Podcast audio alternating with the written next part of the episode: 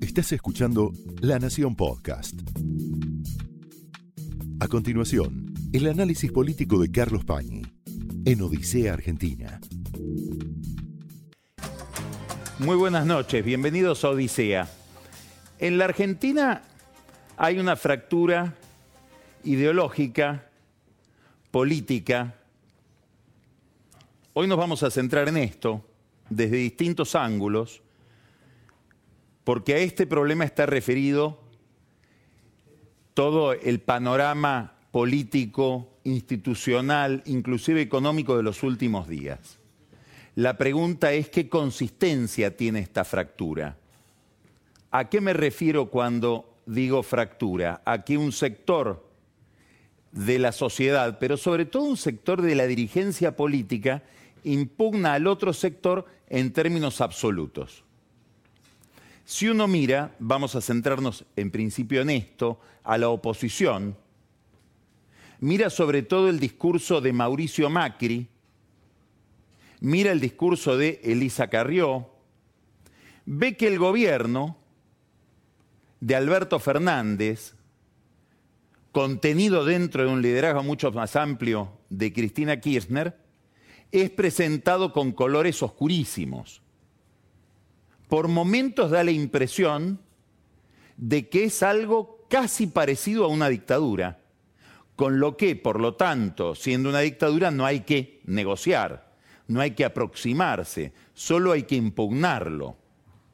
Macri ha sugerido en distintos pronunciamientos, pero sobre todo en aquella primera carta o nota que escribió en el diario La Nación, que al final del camino, después de impugnar todo, Cristina Kirchner puede alterar el sistema electoral e ir por un fraude, temerosa de perder el poder. Estamos hablando de cosas gravísimas.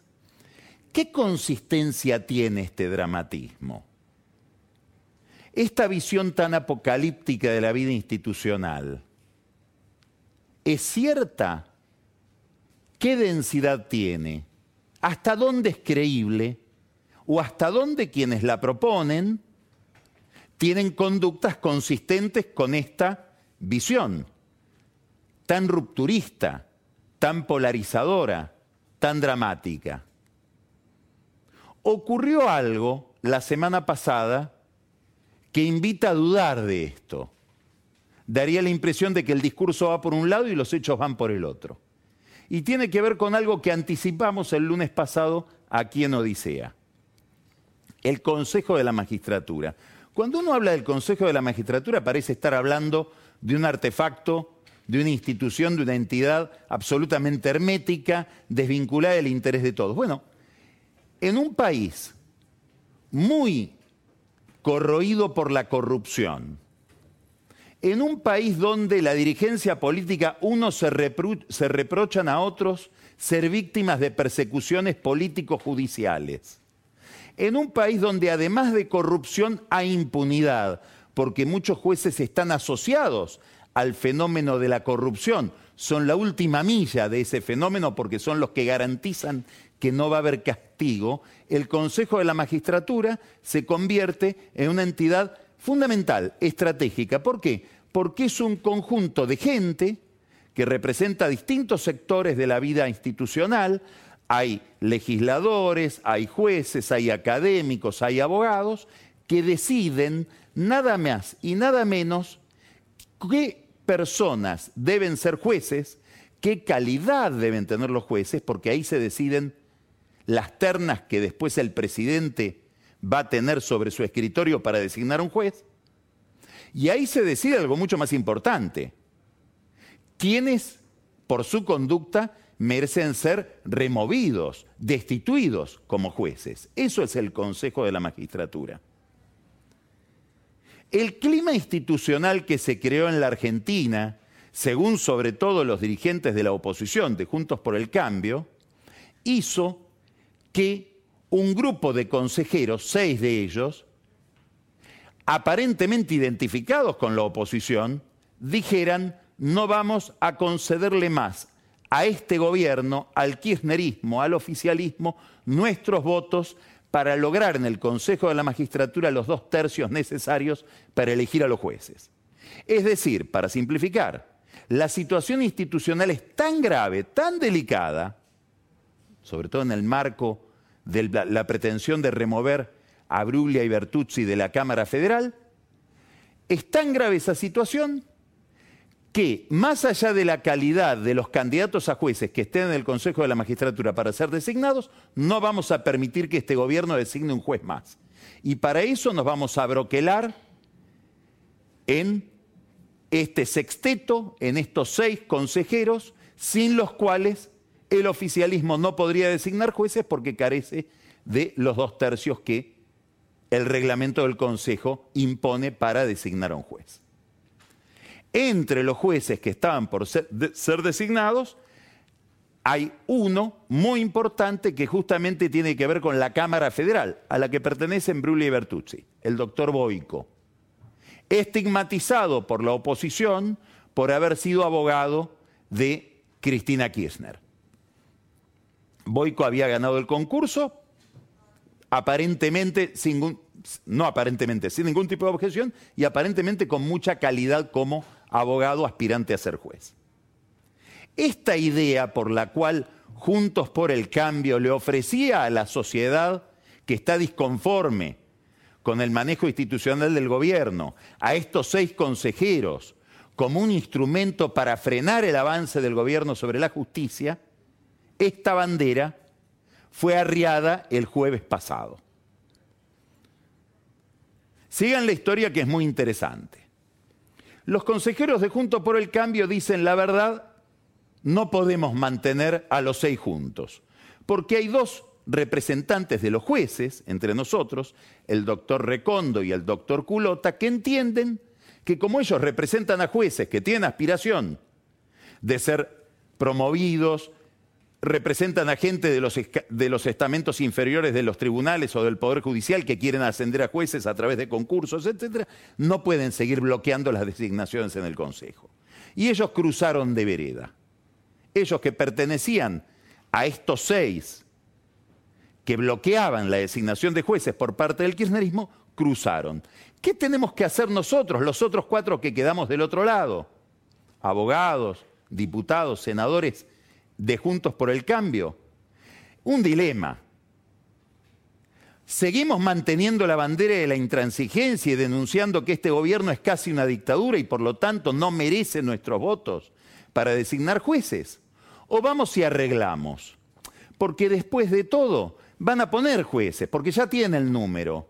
Con Recondo y Culota tienen los dos tercios. ¿Por qué no nos plegamos? Y metemos algunos nombres. Ese era el dilema. Así llegaron al jueves. Sorpresa del jueves. Graciela Camaño, la diputada Graciela Camaño, que pertenece ni al kirchnerismo ni al macrismo, ni a Juntos por el Cambio, está en el bloque Compromiso Federal liderado en las elecciones por la baña, no concurrió al Consejo de la Magistratura. La excusa formal tenía que atender una urgencia médica de su mamá y acompañar a su madre que tuvo un problema de rotura de cadera este año al médico. Otro integrante del Consejo de la Magistratura, el doctor Lugones, que es quien lo preside, un juez, se había excusado en ese concurso de la Cámara Federal. Dijo, yo no puedo intervenir porque tengo intereses en el tema, por lo tanto me excuso. Ausente Camaño, que no quiso concurrir, da la impresión que por razones adicionales a la visita médica de su madre, sino que no quería convalidar lo que ella sospechaba era parte de un acuerdo. Y excusado Lugones, el kirchnerismo quedó sin los dos tercios el jueves. Es decir, para bloquear la posibilidad de que el gobierno designe jueces y sobre todo designe a Boico, bastaban con cuatro votos, ya no seis, y esos cuatro estaban. Y sin embargo, Juntos por el Cambio, pudiendo bloquear, no bloqueó. Esto es, abre un enorme interrogante. Se armó un escándalo entre los abogados más ligados a Juntos por el Cambio, muchos de ellos exfuncionarios del gobierno de Macri. Uno de los consejeros de esa fracción debió intervenir en el debate. Y en ese chat de abogados escribió lo siguiente, no teníamos otra alternativa. El oficialismo había conseguido el apoyo de los jueces con lo que se aseguró la mayoría necesaria. No, porque faltaron Camaño y, y Lugones no votaba. Sigue explicando a pesar de esa objeción. Y al menos pudimos acordar algunos cargos para candidatos razonables e independientes. El concurso no podía frenarse eternamente, como habían dicho antes que había que hacer. Y Boico dio un buen examen y una buena entrevista personal, sigue escribiendo este consejero. Lo que, escuche bien, ¿eh? lo que negociamos fueron designaciones en la Cámara del Trabajo, en la Cámara Penal Económica, en la Cámara Civil y Comercial Federal, en un Tribunal Oral Federal de Rosario y en seis Tribunales Orales Federales de La Plata. No me parece que sea tan poco, explica. Es casi el programa Precios Cuidados. Uno de los objetivos de lo que hicimos ayer fue justamente evitar la ruptura definitiva con los jueces y tratar de preservar la unidad para el futuro. Por otra parte, escuche bien, ¿eh?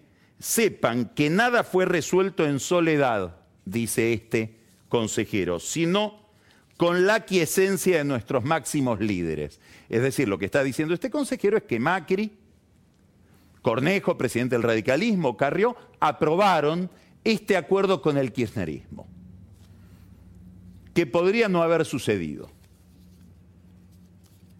La pregunta es, tres lugares en tres cámaras, unos tribunales orales de La Plata y Rosario, a cambio de la Cámara Federal, donde además regresa el juez Fara, en un regreso muy controvertido en cuanto al procedimiento.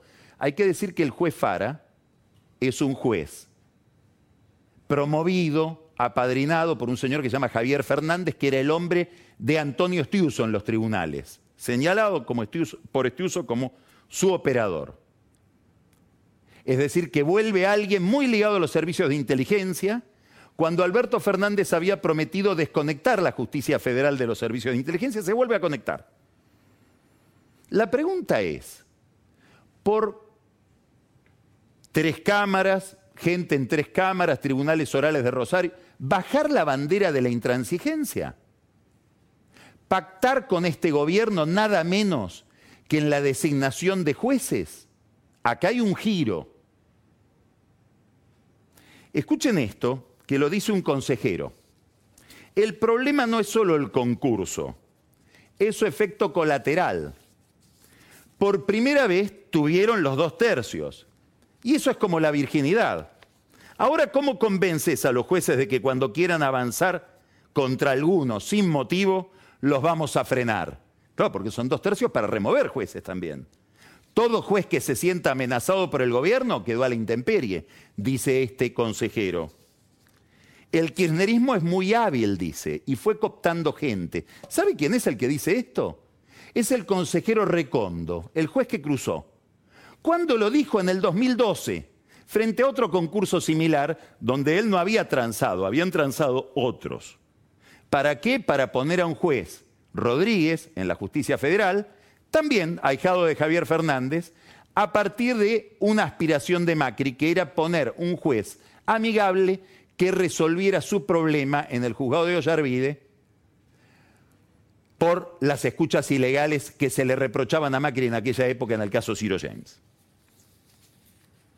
¿A cambio de qué se hizo este acuerdo de ahora, de este jueves? Nadie sabe. Hay mil sospechas. Ojalá hayan acordado algo más importante que lo que dicen haber acordado.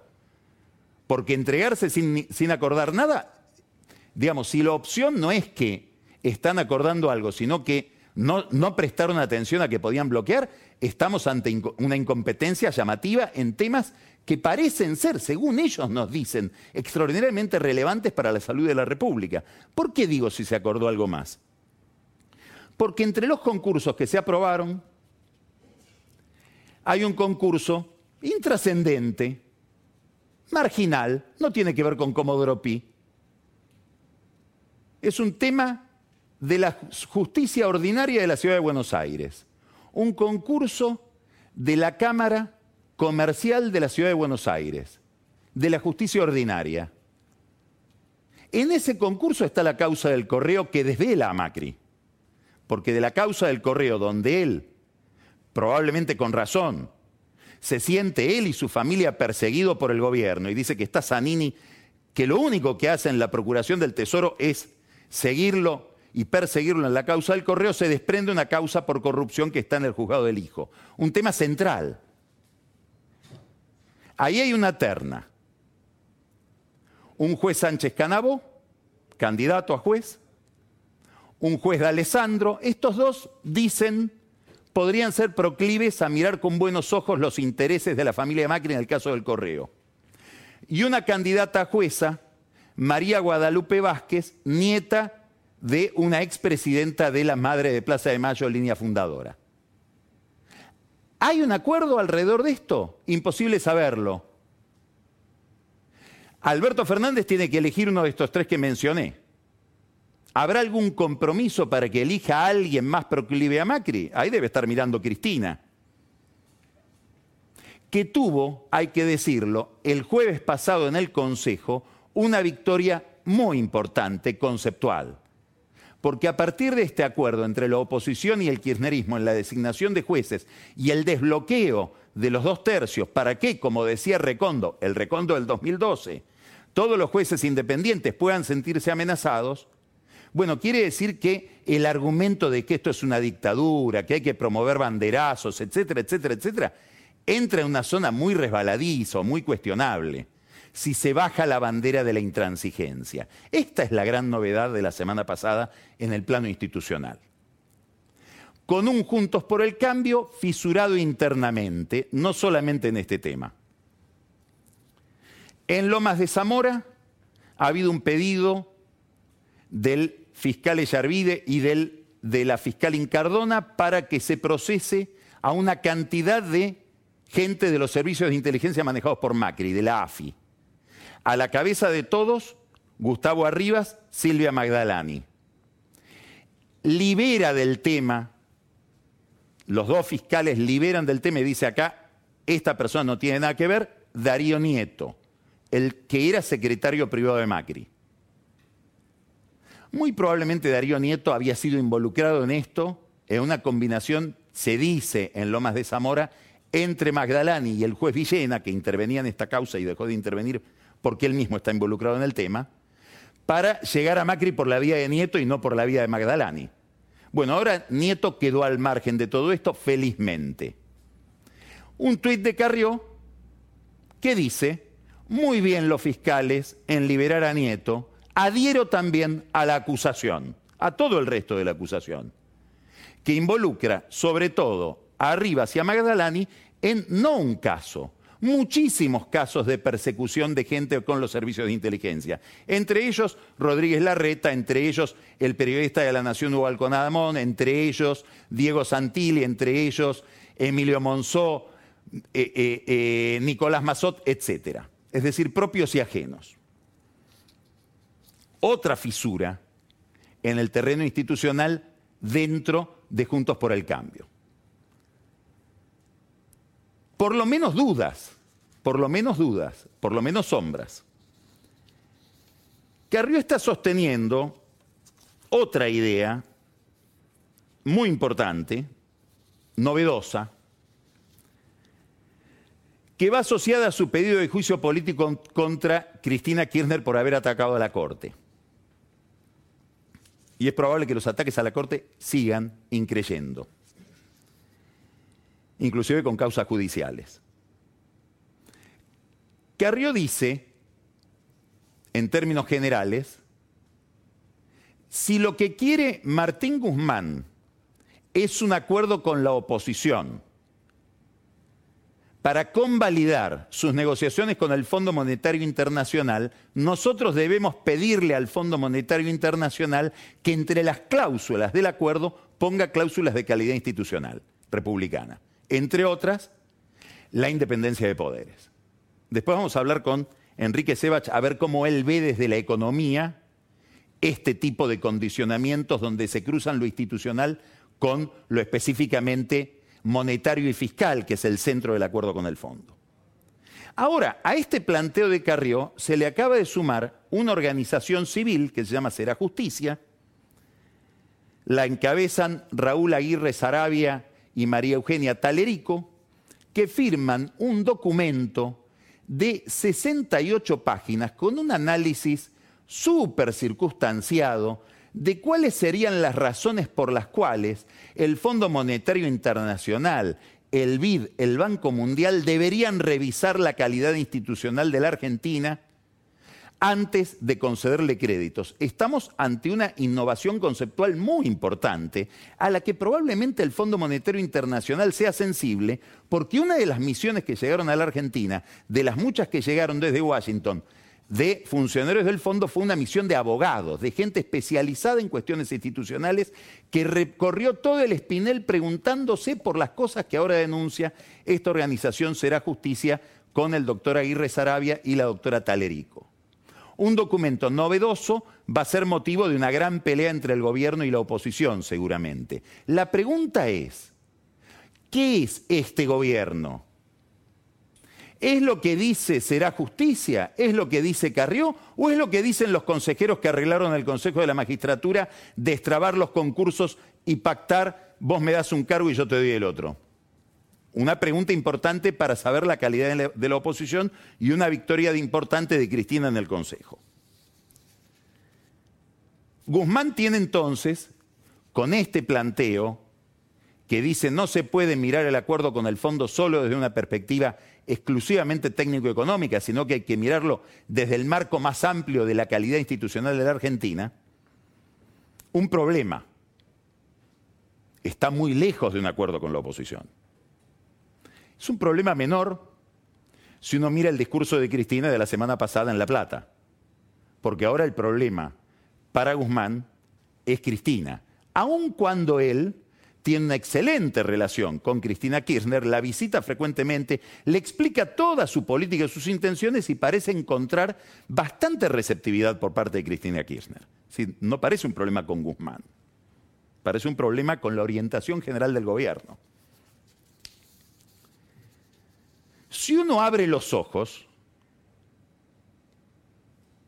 o dicho de otra manera, salvo que uno tenga los ojos cerrados, solo con los ojos cerrados se puede pensar que acá no manda Cristina Kirchner. Es obvio que manda ella. Era obvio desde el comienzo que iba a mandar ella.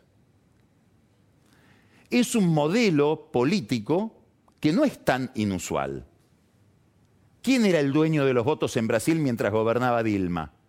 Lula. ¿Quién es el que manda en Colombia? Uribe, no manda Duque. ¿Quién mandaba en la Argentina cuando gobernaba Cámpora? Perón. ¿Quién era el dueño de los votos en el gobierno de Alvear? Irigoyen. No es tan inusual. Lo que es inusual es que el que tiene los votos, en vez de ponerse como presidente, se ponga como vicepresidente. Ah, bueno, ahí sí. Porque Cristina no solo tiene los votos, está primera en la línea, subrayo esta palabra, sucesoria. Y además, y acá está la rareza más importante, la que puede llevar a alguno a despistarse, eligió como candidato a presidente y lo, lo, colocó en la Casa de Gobierno a alguien que no sabemos ya a esta altura muy bien qué piensa. Después le vamos a preguntar a Enrique también qué piensa Alberto Fernández. Pero durante 10 años nos hizo creer que pensaba exactamente lo contrario de Cristina. Bueno, este artefacto que acabo de describir genera casi su objetivo es generar confusión, no es un accidente la confusión. Ahora, cuando uno mira la escena, es obvio que manda Cristina como mandan los, manda Raúl Castro en Cuba, sistema que ella debe haber estudiado muy bien, porque estuvo allá mucho tiempo, aunque el presidente se llame Díaz Canel. Claro, ahí hay solidaridad ideológica, acá no sabemos muy bien.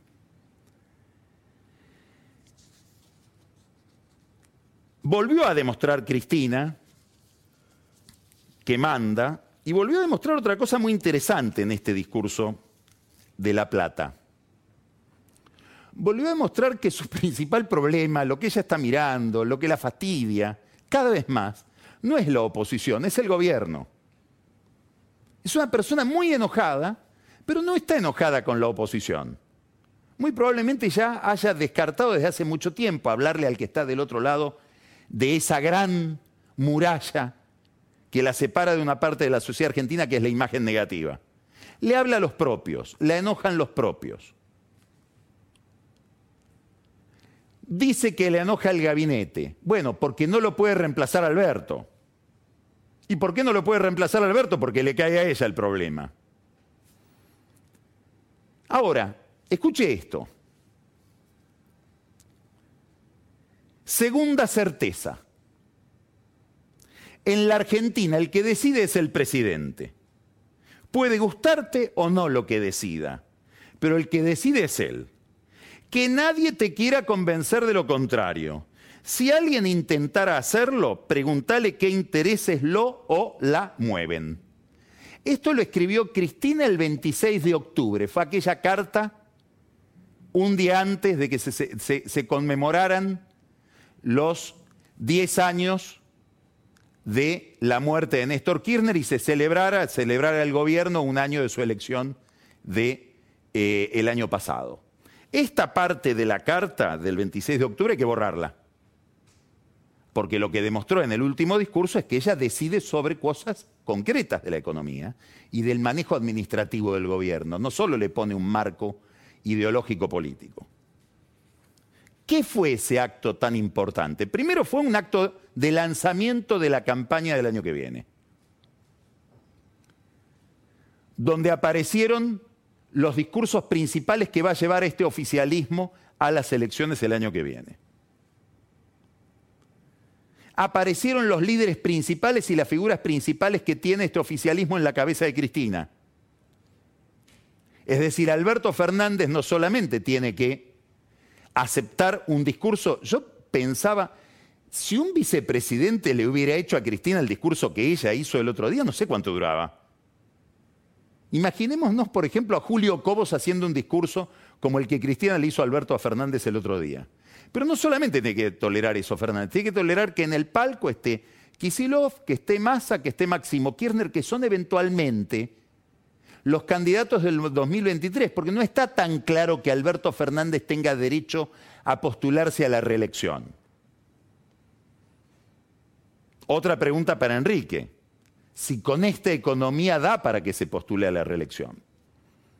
Entonces, primer mensaje, este es el oficialismo, con estos argumentos vamos a la campaña, este Fernández y estos son sus eventuales sucesores. Segundo mensaje, para Massa. Al gobierno no volvimos solamente por la unidad. Es cierto que vos sos el culpable de que haya habido cuatro años de gobierno de Macri porque en el 2013 te fuiste. Cosa que ya le dijo el 27 de octubre del año pasado a la noche en un acto similar. No, no, no, no, no, pero esto no es producto del que volviste. Esto es producto de que hubo un gran gobierno, que fue mi gobierno.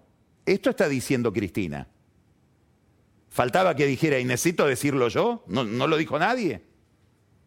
Máximo, ponete las pilas y reconocerle el gobierno. ¿Qué quiere decir esto? Lo completa. Que si no sabes de dónde venís, no sabes hacia dónde vas. Eso es un mensaje muy importante para Alberto, porque lo que le está diciendo es, el modelo es lo que hizo Axel. Y es más, dijo Axel, llegó a gobernador por cómo fue ministro de Economía. Hubo otro gobernador que antes fue ministro de Economía, claro, mucho antes. Antonio Cafiero, el abuelo del jefe de gabinete.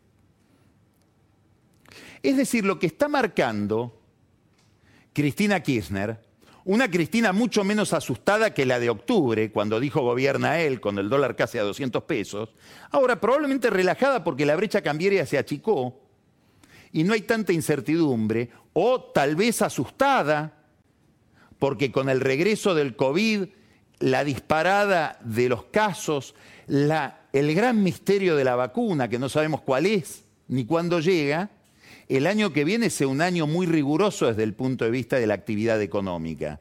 Entonces le está diciendo, cuidado, aquí hay que privilegiar el consumo, los precios de los alimentos, retraso tarifario, hay que mirar las jubilaciones, el déficit fiscal no sabe, no contesta. La inversión no sabe, no contesta. Estas son las variables que tenés que mirar. No Guzmán, Alberto. Esto se convalida en la realidad, en la cotidianeidad. El gobierno acaba de decidir una política o acaba de reforzar una política de telecomunicaciones de dimensiones muy importantes, porque ha convertido a todo un sector muy dinámico, que competía bastante bien en un país con muy baja competencia, con precios fijados por la competencia, transformó todo ese sector donde está Internet, donde están las telefónicas, la telefonía celular, la televisión por cable, en una especie de gran entel. Y ese es el modelo. Hipercontrolado por el Estado, con precios máximos, con precios regulados y congelamiento de precios en un sector que, si se liberara, probablemente atraería muchísimas inversiones. Pero no está pensado esto para atraer inversiones, está pensado de otra manera. Tenés que mirar lo que hice yo, Alberto.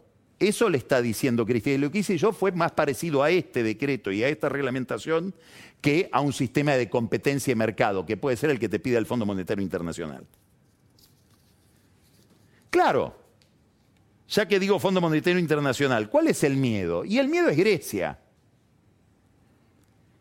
El miedo es Cipras, que era una especie de kirchnerista que pactó con el fondo, después fue a las elecciones y de 144 bancas pasó a tener 86 y ganó un Macri. Este es el miedo de Cristina. A ver si en el arreglo con el fondo me patino mi capital político, que es estar en el cuadrante populista de la política argentina y ser la representante de los pobres de los grandes conurbanos. Ese es mi lugar. Por ahí vine, por ahí me quiero ir. Este es el debate.